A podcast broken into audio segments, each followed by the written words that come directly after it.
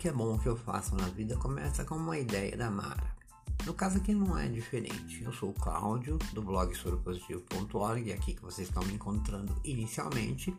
Eu espero que vocês me encontrem muito mais locais no futuro. Mas eu pretendo falar não apenas da minha vida com HIV, do que é ser portador de HIV. Eu tenho um blog que fala disso. Acho que vocês estão um pouco cansados desse meu bate-estaca. Sim, é verdade.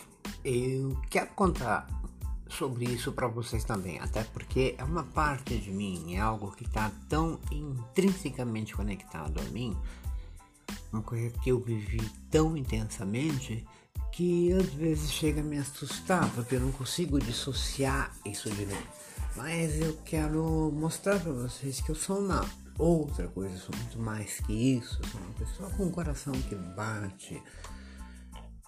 Na verdade, ele pulsa, né? Sabe? E hum, eu quero mostrar para vocês como foi que eu cheguei até aqui.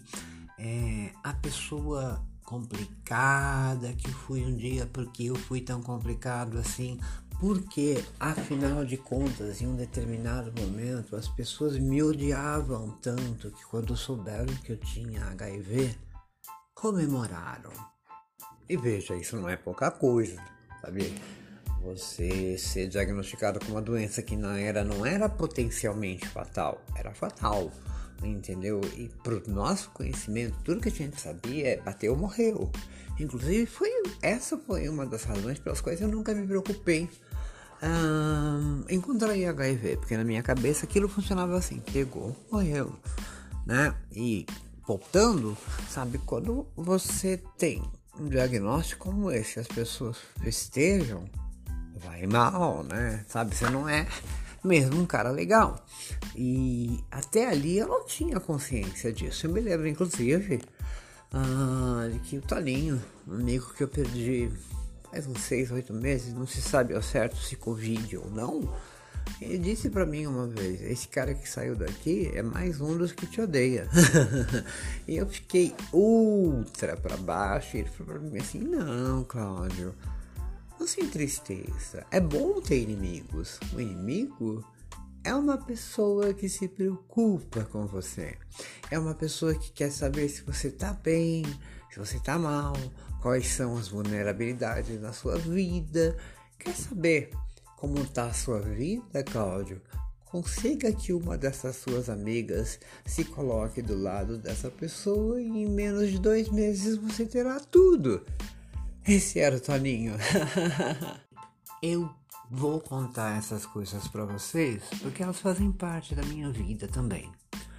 Mas eu quero contar a minha vida, como foi minha vida, o que foi que a vida fez comigo e o que foi que eu fiz. Afinal, com aquilo que a vida fez comigo, eu acho que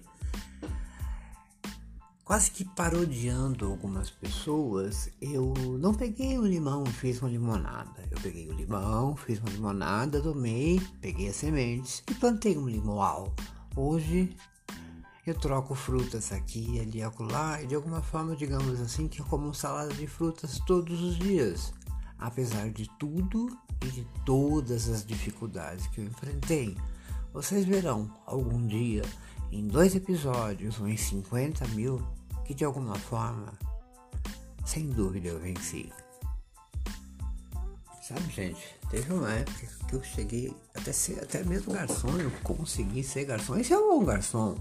Porque a Mara quase não entende, né? Porque hoje eu, eu carrego dois copos, quebro cinco, né? Mas esse é um outro problema. E. Hum, Sabe, eu tive que aprender muita coisa, sabe? Se você lembrar que um minuto atrás eu falei para você que fui morador de rua, é para você ter noção que eu não sabia arrumar nada, não sabia colocar uma casa em ordem, eu não tinha casa, não tinha noção de ordem nem nada. E eu aprendi ali, eu arrumar um salão inteirinho, deixar ele bonito, brilhando, entendeu? Todos aqueles macetes que algum dia você viu naquela série Downton Abbey, puxa vida, aquilo me fez lembrar tanta coisa que eu contei pra Mara, sabe? A gente tinha que alinhar uma mesa assim pôr um barbante aqui nessa ponta e colocar ele retinho até lá, amarrado, e ia copo por copo, cinzeiro por cinzeiro, entendeu? Era assim que era a noite quando eu vivi. A parte luxuosa dela, né? Mas tinha muito mais. Refletindo aqui, desculpa a tosse, pessoal. Refletindo aqui, a, o lance do barbante eu não expliquei direito, né? Veja bem, é, você tinha lá as mesas. Eu acho que o Louvre tinha umas 50 mesas. Vamos deixar para 50, talvez fosse mais. Tinha várias praças, a gente chamava de praça. Cada garçom cuida de uma praça. Cada praça tem, digamos, cinco mesas. Eu tinha lá 10 garçons. Mas a casa tinha que começar alinhada, né?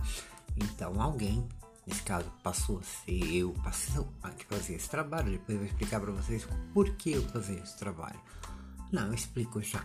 Eu trabalhava, quando a Fátima, eu trabalhava com o Severino, porque a Fátima que me tirou das ruas, é uma coisa que você pode ver no blog se você quiser. Depois eu deixo o link, deve ter um lugar aqui para dar um link. Tô fazendo isso aqui a olho. Comecei agora e agora mesmo eu tô aprendendo. Por isso que tem umas bancadas com música e tudo mais, eu vou me virando.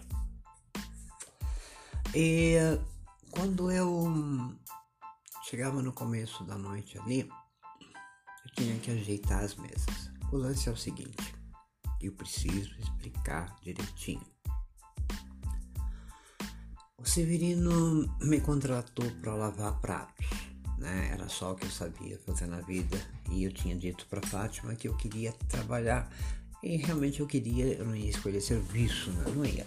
Eu lavava os pratos ali e eu ganhava, eu vou colocar nos, nos, termos de hoje, dinheiro de hoje, valores de hoje, mas vocês vão entender já já que não era, não era muito, né? O Severino me pagava aí 25 reais por noite e uma janta, né? Na noite tinha isso, a janta valia dinheiro, era um agregado é, do salário, como algum dia foi o Vale Refeição para vocês. São três e meia da manhã, gente. Eu tô tomando café, tá? Por isso que tem uma interrupção ou outra. E eu quero que isso seja bem natural.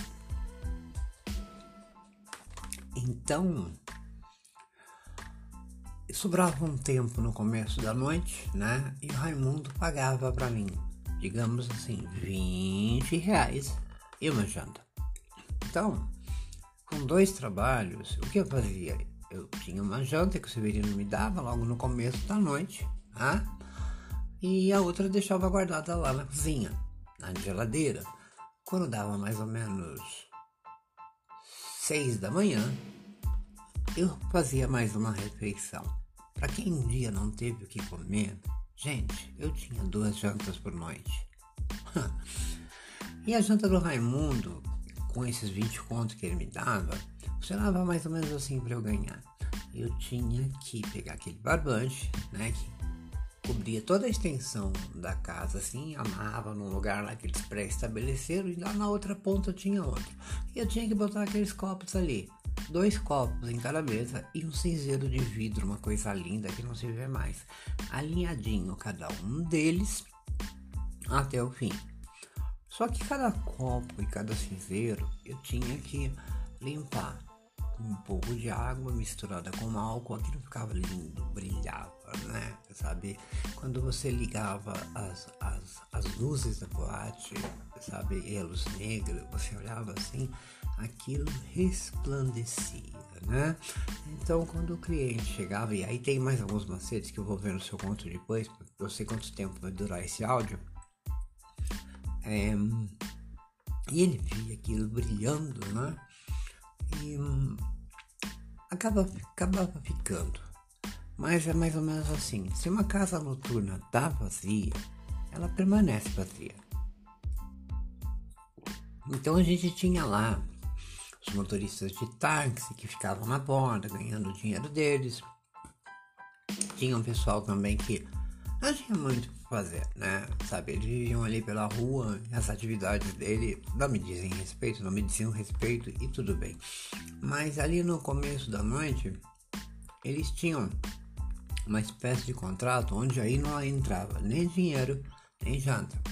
Mas eles chegavam ali mais ou menos 9 horas da manhã, cada um deles tinha direito a um, dois, três bebidas. Geralmente eles tomavam whisky e eles ficavam ali sentados no balcão do bar do Louvre à direita de 500, um belo bar, né, sentados ali. Quem chegava, via aquelas pessoas e pensava, opa, esse lugar aqui tá bom. A gente chamava esses caras pelos nomes que vocês certamente conhecem. H. Eles ficavam ali fazendo H, tomavam os três drinks deles, cada um, mais ou menos a cada 30, 40 minutos, era o barman que controlava, porque eles, senão eles bebiam os três e iam embora correndo, né? Esses caras eram assim, eles funcionavam à base da bebida. A bebida era o salário deles. E, e depois que eles tomavam os drinks, a casa estava cheia, eles iam embora. Embora não. Eles iam pra rua, sentavam lá, ficavam no seu táxi, olha o táxi que você pegava do cara que tomou três uísques ali. Tá bom. e essa era uma parte da coisa.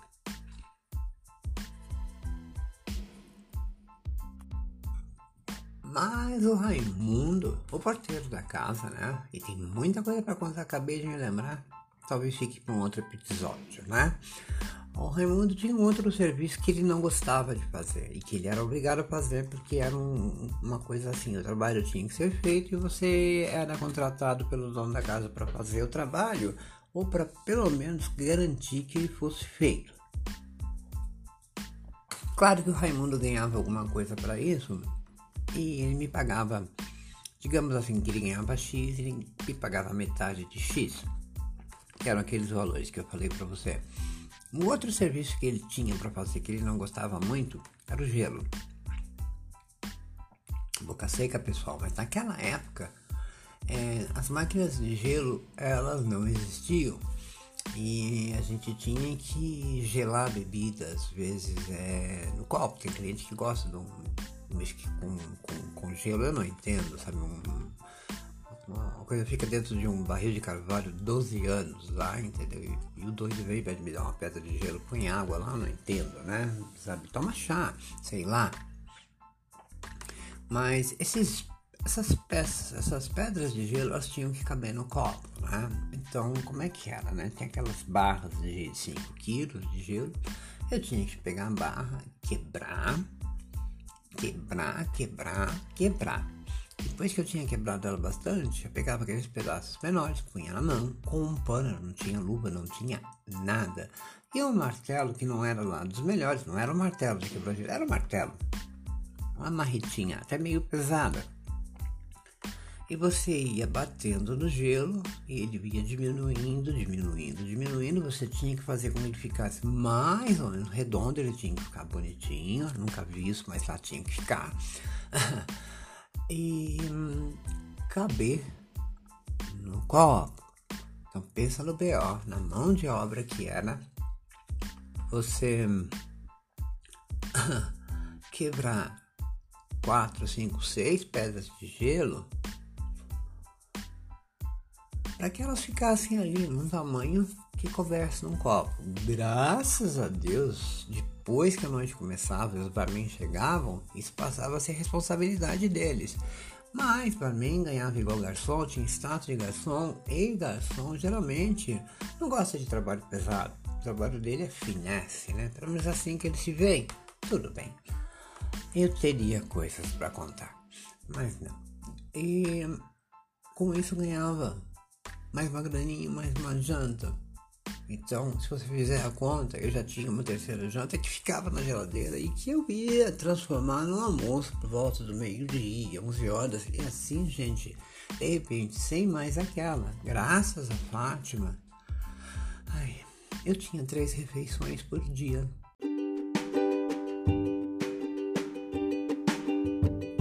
E eu consigo aqui ver a pessoa falar: ah, Coitado, ele conseguiu três refeições por dia. Grande coisa.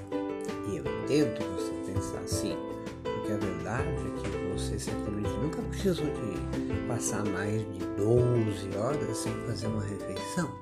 E quando passou essas duas horinhas, foi para fazer um exame de triglicérides ou curva glicêmica e passou assim: ai meu Deus, que fome, ninguém merece passar isso.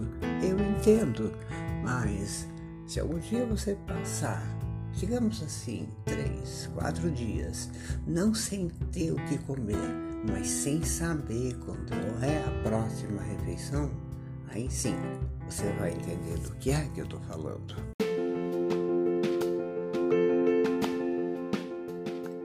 Porque se algum dia vocês forem ao blog e virem meu depoimento, vocês ainda não terão todo o quadro.